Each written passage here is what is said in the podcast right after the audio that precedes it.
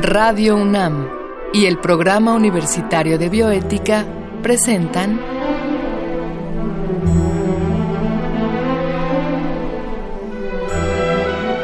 El Árbol de las Ideas. Arte, ciencia y filosofía para la vida. Con Paulina Rivero Weber.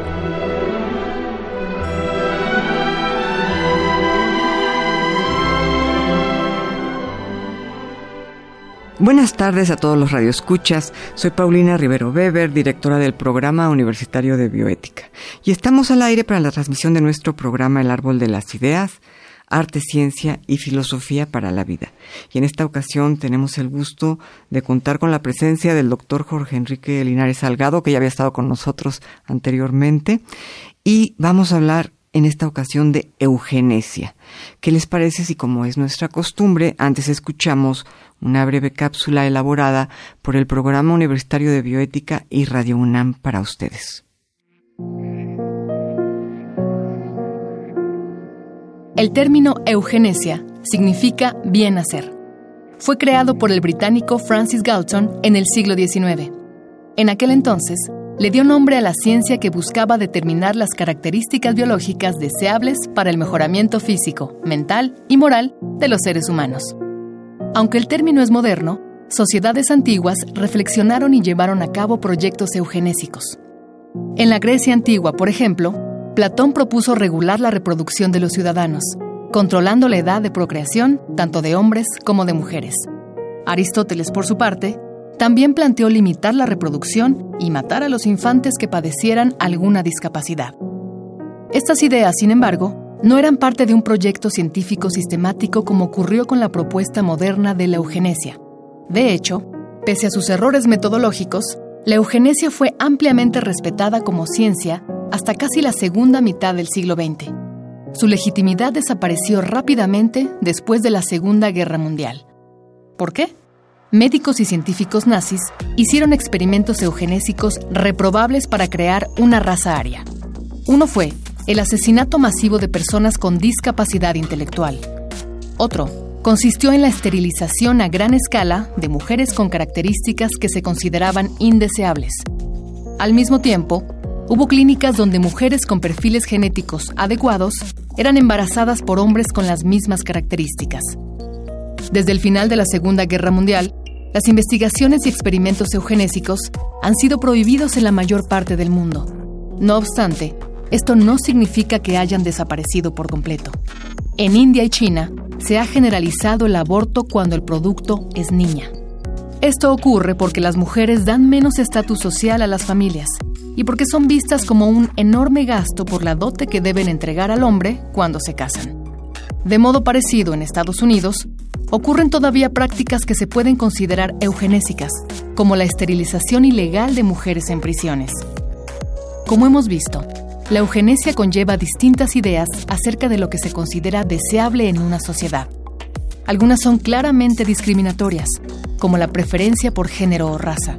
Sin embargo, dar a luz a un feto no viable o que padece una enfermedad dolorosa o gravemente incapacitante es también una decisión eugenésica. Con ayuda de la bioética, podemos determinar como sociedad qué tipo de eugenesia es aceptable y cuáles deben ser sus límites. Pues estamos aquí, como les decía, con Jorge Enrique Linares Salgado, es doctor en filosofía por la Universidad Nacional Autónoma de México, profesor de tiempo completo en la misma universidad, miembro del Sistema Nacional de Investigadores, de la Academia Mexicana de las Ciencias, y bueno, él es actualmente el director de la Facultad de Filosofía y Letras, de manera que Jorge, muchas gracias por estar con nosotros. Sé que tienes muchas ocupaciones, apreciamos mucho tu tiempo. Eh, Quizá nada más les podría agregar a, nuestro público que tus líneas de investigación pues son problemas éticos de la ciencia y de la tecnología, la bioética, la ética contemporánea. Eh, y bueno, Jorge, para, para arrancar eh, y calentar motores, ¿qué te parece si nos vamos directo al grano? ¿Cómo podrías definir para nuestra audiencia la eugenesia? ¿Qué es la eugenesia? Gracias, Paulina. Buenas tardes. Gracias por la invitación. Eh, vuelvo a estar aquí en este programa de, radio del programa de bioética. Y bueno, entrando en el, en el tema, eh, se ha dicho que, que, la eugenesia es una muy eh, vieja idea de eh, que en concreto es intentar el mejoramiento de los funcionamientos biológicos de nuestra especie. Es la idea técnica de, de, transformar la naturaleza humana para solucionar los problemas que siempre hemos tenido debido a nuestra finitud y a nuestra contingencia eh, vital. Claro. Y tiene que ver con la enfermedad, desde luego, el dolor, el sufrimiento, el deterioro natural por, por el tiempo, que desde luego en nuestra época se ha hecho todavía más, más, más eh, crudo el problema de que el envejecimiento y la toxicidad a la que estamos expuestos, claro, pues revelan muchos otros eh, desperfectos que va creando tanto la temporalidad como el desgaste natural del cuerpo humano. Claro. Y entonces desde, siempre ha habido una idea de intentar mejorar nuestro desempeño biológico en términos generales para superar todos, estos problemas. Y esto es, una idea muy, muy antigua que en el pasado con técnicas eh, que no estaban basadas en conocimientos científicos, pues utilizaron eh, cualquier tipo de, de, medios eh, eh, terapéuticos para intentar mejorar. ¿Como cuáles, por ejemplo? A ver, yo, yo, yo te quería preguntar, ¿se podría considerar eugenesia esta costumbre griega de, de algunos pueblos griegos de, de, los niños recién nacidos este, que venían con deformidades, eh, pues darles muerte, digamos, ¿sería o ya no entra dentro de lo sí, que sí, sí, sí es un método de eugenesia, es decir, se intentaba mejorar el desempeño humano eh, mediante cualquier técnica terapéutica, pero en efecto quizá el primer método eugenésico propiamente dicho fue este, la selección de, de los nacidos que, eh, que tenían problemas o deformidades, más bien seleccionarlos para que ya no vivieran lo que se conoce como infanticidio, en términos estrictos. Eh, desde luego se han practicado técnicas de aborto terapéutico desde siempre. Se sabía que si eh, Cuando había viene mal... un problema, ¿no? Eh, y, o ya, los, ya había por experiencia la, la posibilidad alta de que el producto de, un, de una gestación naciera con serios problemas, pues se practicaban abortos todas las culturas han tenido técnicas abortivas que se conocen desde hace mucho con distintos remedios naturales, sustancias naturales. Y ese fue el primer método con la idea de que entonces se eliminaba una, una carga que ahora sabemos muy bien son cargas, son cargas genéticas, son genes recesivos, mutaciones del conjunto de, de genes o del genoma humano para evitar que se repitieran y para evitar entonces sobre todo las dolencias o sufrimientos de personas en concreto. Claro. Y entonces parecería que no era tan grave en el pasado que aparecían eh, estos fenómenos. Por ejemplo, eh, siempre hemos sabido que ha habido personas intersexuales. Este es el término que se conoce ahora. Antes se llamaban hermafroditos, ¿no? O hermafroditas. Y muchas de las personas que nacían así también eran eh, pues eliminadas consideradas monstruosas, digamos. Anómalas, eh, una anomalía tremenda, y se eliminaban eh, de recién nacidos, porque no había otra forma. Ahora eso ha cambiado mucho y de hecho eh, se intentó mediante técnicas quirúrgicas corregir, entre comillas, ese problema y no siempre se lograba. Y ahora hay una corriente nueva en bioética, una estudiante mía lo está trabajando, que pugna por eh, entender mejor el fenómeno y no considerarlo necesariamente anómalo, a menos que la persona tenga realmente dificultades o problemas ya fisiológicos eh, de otro orden. ¿no? Claro. Ahora, me imagino que con la, tecnología actual, todo esto que me comentas eh, sobre la eugenesia se ve potenciado. ¿no? Porque pues ya tenemos forma de saber, por ejemplo, que, el, que, el, producto viene mal, si tiene ciertas enfermedades. Me imagino que la eugenesia es por eso es ahora tan, un tema tan candente, ¿no? Sí, la eugenesia siempre tuvo un, problema, siempre fue un problema eh, sociopolítico y ético, porque, por ejemplo, lo podemos ver en los textos de Platón, en la República.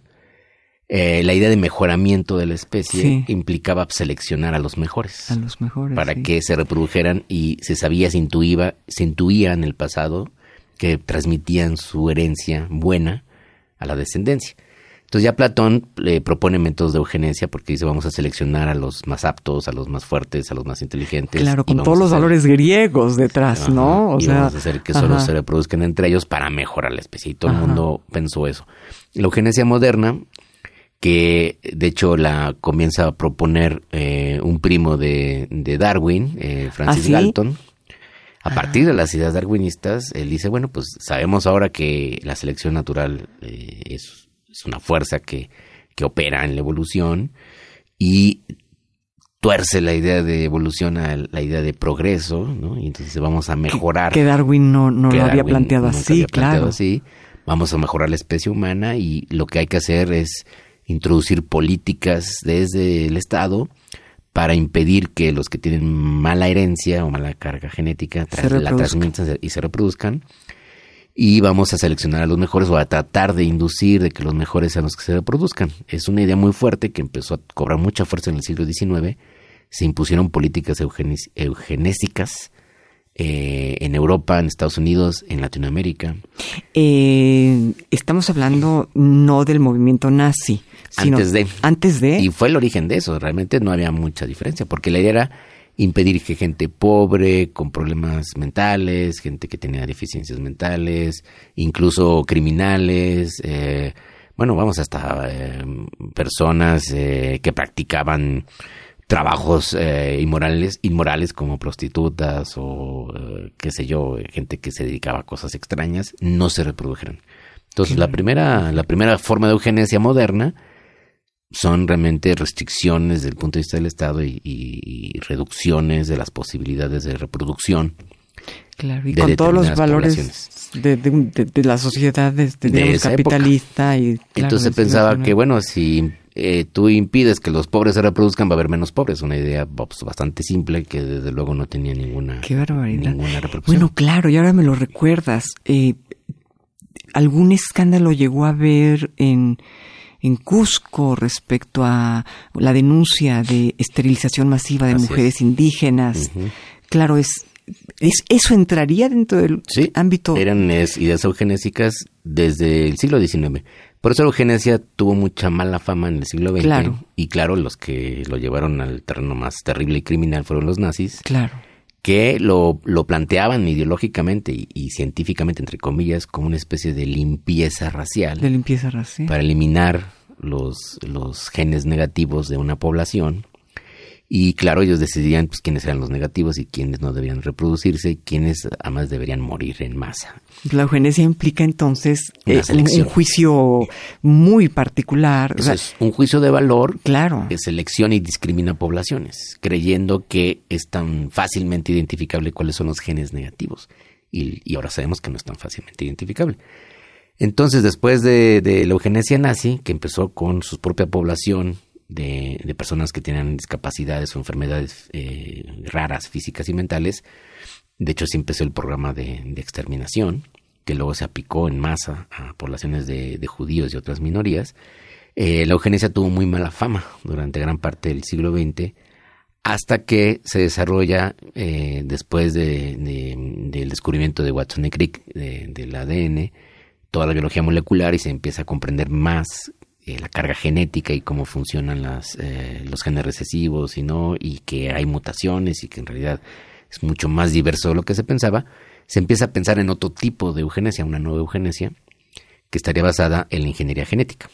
Entonces tendríamos realmente un concepto, el concepto de eugenesia, que abarca demasiado, digamos, abarca desde este tipo de, de, juicios terribles como los que se llevaron a cabo y afectaron a poblaciones indígenas o los que se llevaron a cabo bajo el, mandato de Hitler, ¿no? Tendríamos todo, y esto se considera eugenesia, y por otro lado, habría todo otro ámbito de, de eugenesia que no tendría nada que ver con esto.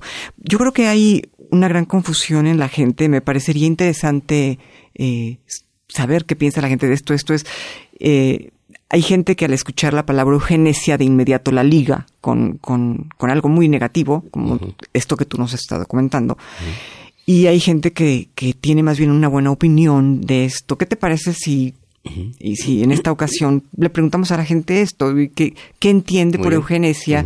y, si, y si la comprende como algo positivo o algo negativo. Bien. Y vamos a escuchar la opinión de la gente.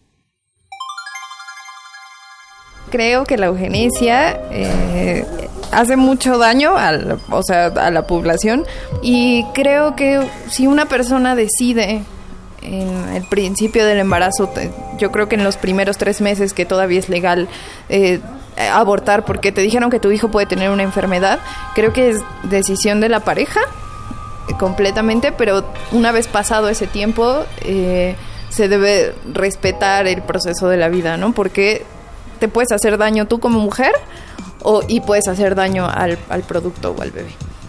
Bueno, para mí la eugenesia está incorrecta porque se basa sobre todo en los estereotipos que tiene la sociedad sobre el humano ideal o sobre el ser humano que tiene que tener ciertas características para poder vivir, como puede ser físicamente o como puede ser intelectualmente en cuanto a si tiene una enfermedad anterior al nacimiento, pues digamos el hecho de abortarlo, ¿no? Es, y, siempre y cuando como se ha mencionado en varios tratados, como respetar la vida, ¿no? O sea, respetar la vida si ya, si ya hay conciencia de, de, de quién van a ser y cómo van a ser. Mm, bueno, pues yo opino... Bueno, si, si en varias culturas se, se, se trabaja de esa manera o, lo ven de esa manera, bueno, pues es muy respetable, pero bueno, aquí en, aquí en Latinoamérica pues creo que está un poco mal visto eso porque pues yo creo que si vas a si ya estás decidiendo tener un, a un hijo pues creo que tendrías que tener la responsabilidad eh, tener toda la responsabilidad de pues de mantenerlo y tenerlo pues aunque haya salido con, con algún defecto mm, me suena como a como a lo contrario de eutanasia o parecido pero entonces sí es como Génesis, entonces pienso que es como algo como de decidir sobre la vida. Opino que, que en términos como moralistas es, como muy arriesgado, ¿no? O sea, es como, como si casi casi tomaras un catálogo y eligieras, ¿no? Pero también entiendo que puede ser eh, una herramienta eh, científicamente bien usada para justo evitar el sufrimiento de esa vida que viene, ¿no? Y, creo que puede ser bien usado para cuestiones de salud, no para cuestiones estéticas, ni de la em, ni del género del ser que viene en camino. Pues qué interesante que, que, exista esta variedad de opiniones y que haya personas que consideran que la eugenesia no necesariamente es algo negativo, ¿no? Pareciera ser que no, no toda la gente la tiene asociada con estos eventos tan deplorables, ¿no? Em, y bueno, justamente estábamos hablando de esto, Jorge, justamente nos estabas diciendo cómo hasta el descubrimiento pues de, del DNA cambia la idea de la eugenesia, ¿no? ¿Y qué, qué, sucede ahí? ¿Qué es, qué, es, ¿Qué es lo que sucede? Cuéntanos. Bueno, a partir de, ese momento, eh, ahora tenemos una, una, idea de eugenesia biotecnológica, médica, ¿no? Eh, incluso terapéutica, que ha cambiado totalmente la idea de, de intentar buscar métodos eh, biotecnológicos, fundamentalmente por medio de tratamiento genético para eliminar genes negativos y para mejorar eh, o aumentar las capacidades eh, y funcionamientos biológicos. Pero aquí cuando me dices genes negativos, no estaríamos otra vez em, haciendo el juicio de valor desde una concepción ni racista ni de otro tipo. Me imagino que al decir genes negativos, concretamente te refieres enfermedades. Enfermedades, sí. Sí, hay, hay, se han identificado enfermedades monogenéticas que son, son eh, de poca frecuencia, pero muy graves. Una de ellas es el famoso, la, enfermedad de Huntington. Y que las personas que tienen esta enfermedad van a desarrollar un grave deterioro eh, neurológico. Y es eh, hereditario. Es hereditario y las personas que tienen esa carga genética tienen un 50% de posibilidades de, tener la enfermedad que es incurable es gravísima y va destruyendo prácticamente las capacidades neuronales cognitivas de personas jóvenes después de los cuarenta y tantos. No es una demencia senil, no es el deterioro. Sí, es muy temprano. se puede esperar cuando una persona llega a una edad muy avanzada. Entonces, esto es una enfermedad muy grave. Y hay otras también, la fibrosis quística, este, anemia También la fibrosis quística. En fin, ahí se han detectado una variedad de enfermedades que son monogenéticas, o sea, causadas por una sola mutación. Okay. O de una porción del, del, ADN. ¿Y ahí en qué consistiría la eugenesia? Ahí consistiría en una reparación genética. Eh, cuando que no se ha logrado del todo. O sea, la idea es un método terapéutico, una intervención técnico-médica, para quitar esos genes negativos y sustituirlos con una carga de genes que no están mutados, que no tienen estos defectos y que no, no van a expresar un funcionamiento anómalo, que en este caso se define ya en términos muy médicos. Entonces, esto se estaría hablando de, de, la necesidad de una eh, fertilización in vitro, me imagino. Se puede hacer en fertilización in vitro, se puede hacer en terapia génica en adultos, eh, que es más complicado porque tiene, tiene efectos. Se podría, eh, lo más eh, recomendable o que se ha pensado es seleccionando los embriones, o sea, antes de cuando se sabe que una persona o una pareja tienen algunos genes recesivos mutantes que son problemáticos, se estudian los embriones antes de que se implanten y se selecciona el que no tiene el gen problemático. Ahora, de todos modos hay un problema social porque siempre la carga valorativa estará en la sociedad. Por ejemplo, hay gente que pensaría, bueno, pues eliminemos si descubrimos el gen de la esquizofrenia. Eliminémoslo. Eh, pues a lo mejor no es tan fácil. Y alguien podría creer que exista el gen de la antipatía. Vamos a poner un ejemplo muy sencillito. Pues eliminemos el gen de la antipatía y ya no habrá ninguna persona antipática o que cause antipatía. Pero alguien puede decir, bueno, también descubramos, eso ya sucedió, descubramos eh, los genes que causan sordera o ceguera de nacimiento. Y sucedió con una pareja de, dos mujeres en Gran Bretaña, en, el Reino Unido, pues, que plantearon que querían tener un, un hijo sordo como ellas y que no era necesario ni, ni, ni adecuado eliminar esa condición porque desaparecería la comunidad de sordos en todo caso y que tienen derecho a existir como tales y que querían un hijo solo como ellas. Eso genera un gran debate bioético. Qué difícil. Qué difícil. Porque desde el punto de vista médico, mucha gente diría, bueno, pues es un grave, un grave problema no escuchar. Las personas que no escuchan, pues tienen dificultades. Y otros dicen, las dificultades vienen de que el resto de la sociedad no integra bien a las personas que tienen alguna discapacidad. La discapacidad es social, no necesariamente es un problema eh, eh, imposible de solucionar. Entonces, siempre hay una carga valorativa de que consideramos un gen. desde donde este eu de la eugenesia está bien nacer, que es el bien ahí. Ahora tenemos una eugenesia, se llama positiva o de mejoramiento, que intenta no solo reparar o curar, sino mejorar. Mejorar, adicionar o incorporar capacidades y funcionamientos biológicos, fisiológicos que se expresan fenotípicamente que la especie humana no tiene. Ahora, esto sí ya conlleva una ideología y una valoración muy específica, ¿no? Porque ya mejorar al ser humano es desde dónde estás diciendo que algo es mejor. Hay un juicio de valor ahí, ¿no? Un juicio de valor y se mide por lo que puedes incorporar mediante genes capacidades que no están en la especie un poco como Gática, aquella película este que el, que el que quiere un hijo pianista pues sale con seis dedos en cada mano, no este Claro, entonces que que sea, que parece muy atractivo, bueno, mejoremos la memoria y por tanto aparentemente la inteligencia o mejoremos el desempeño físico, la capacidad pulmonar o la capacidad metabólica. ¿Y esto es posible o se está pensando? Es posible, se ha venido trabajando. En parte, los deportistas de altísimo rendimiento son ya un campo de experimentación porque se ha intentado de todo. Desde esteroides, este, técnicas de, de oxigenación de la sangre, de, eh, de transfusiones sanguíneas. Pero digamos, esto no entraría dentro de la eugenesia, sino... Sí es un tipo de eugenesia, ¿Ah, porque sí? sí, se ha logrado mejorar los desempeños fisiológicos, metabólicos, eh, orgánicos de estas personas. Y claro, ahora es eh, un reportista que ha usado todo esto, eh, se considera ilegal en, ciertas competiciones y esto es el dopaje.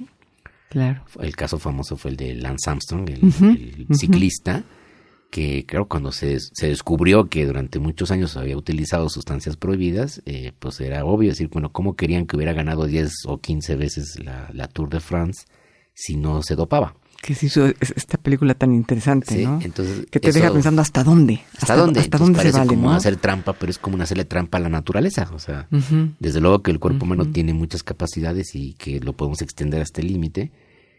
Y hay personas que vienen dotadas naturalmente para la música, para correr, y dicen que hasta para la filosofía. Yo no, estoy tan seguro. Pero.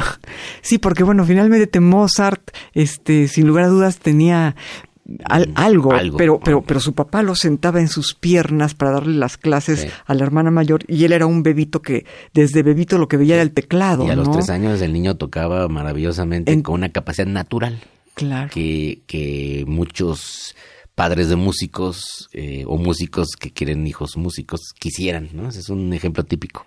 Entonces, si descubrimos que hay una forma de mejorar o de eh, introducir en una persona mediante una terapia génica eh, esas capacidades, pues se podría hacer. Y eso es ya eugenesia positiva de mejoramiento. Y ahí saltamos a la idea de transhumanismo. Hay gente que proyecta. Claro. Eh, hay autores, Nick Bostrom, eh, Sabulesco, sobre todo autores anglosajones, han planteado la idea ética de que si tenemos tecnologías para mejorar a la especie humana, debemos hacerlo. Claro. Y, que, y que eso mejorará el desempeño de la especie ¿no? En general, para pues, resistir en nuevas condiciones contaminadas o para mejorar nuestra inteligencia. E incluso algunos plantean la idea de nuestros desempeños morales. Si podemos hacer mejores moralmente a la gente mediante tecnologías, mediante biotecnologías. Vuelve a aparecer el fantasma del superhéroe y, y del y del superhombre nietzscheano en última instancia, ¿no? De un de un, de un de un hombre muy transformado que mejore biológicamente lo que sabemos que hay un límite. ¿no? Entonces, por ejemplo, la memoria humana tiene límites naturales. Hay gente que tiene una memoria extraordinaria, impresionante, eh, pero hay un límite de la especie. Entonces, ¿qué, pasaría si logramos superar ese límite y lográramos que personas mediante un, una prótesis, un injerto o una terapia génica tuvieran una supermemoria capaz de, de recordar un montón de información de manera consciente? Claro. Y qué importante en todo esto la bioética, porque finalmente es la es el saber que nos va a decir pues qué se vale y qué no, ¿no? Es, no todo se vale, ¿no? Pues Jorge, se nos acaba el tiempo, pero muchas gracias. Creo que ha sido un programa muy muy interesante y seguramente nuestros radioescuchas lo agradecerán. Eh, ojalá próximamente volvamos a tenerte. Los, siempre grabar contigo es, es un placer. Quisiera nada más para despedirnos dar las gracias a nuestro productor Marco Lubián y en controles técnicos gracias a Susana Trejo. Escuchamos la voz de Gisela Ramírez en las cápsulas cuyo guion esta ocasión fue de Andrea González y Janik Rojas. Se despide de ustedes una servidora, Paulina Rivero Weber.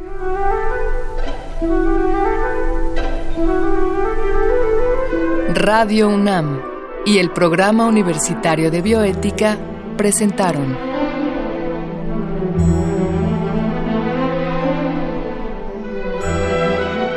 El árbol de las ideas. Arte, ciencia y filosofía para la vida. Con Paulina Rivero Weber.